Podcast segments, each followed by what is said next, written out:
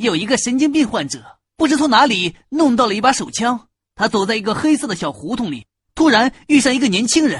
神经病患者二话不说，将其按倒在地，用枪指着他的头，问道：“一加一等于几？”年轻人吓坏了，沉思了许久，战战兢兢的回答：“等等于二。”那神经病患者于是毫不犹豫的开枪杀了他。只见事后他冷冷的说道：“你知道的太多了。”啦啦啦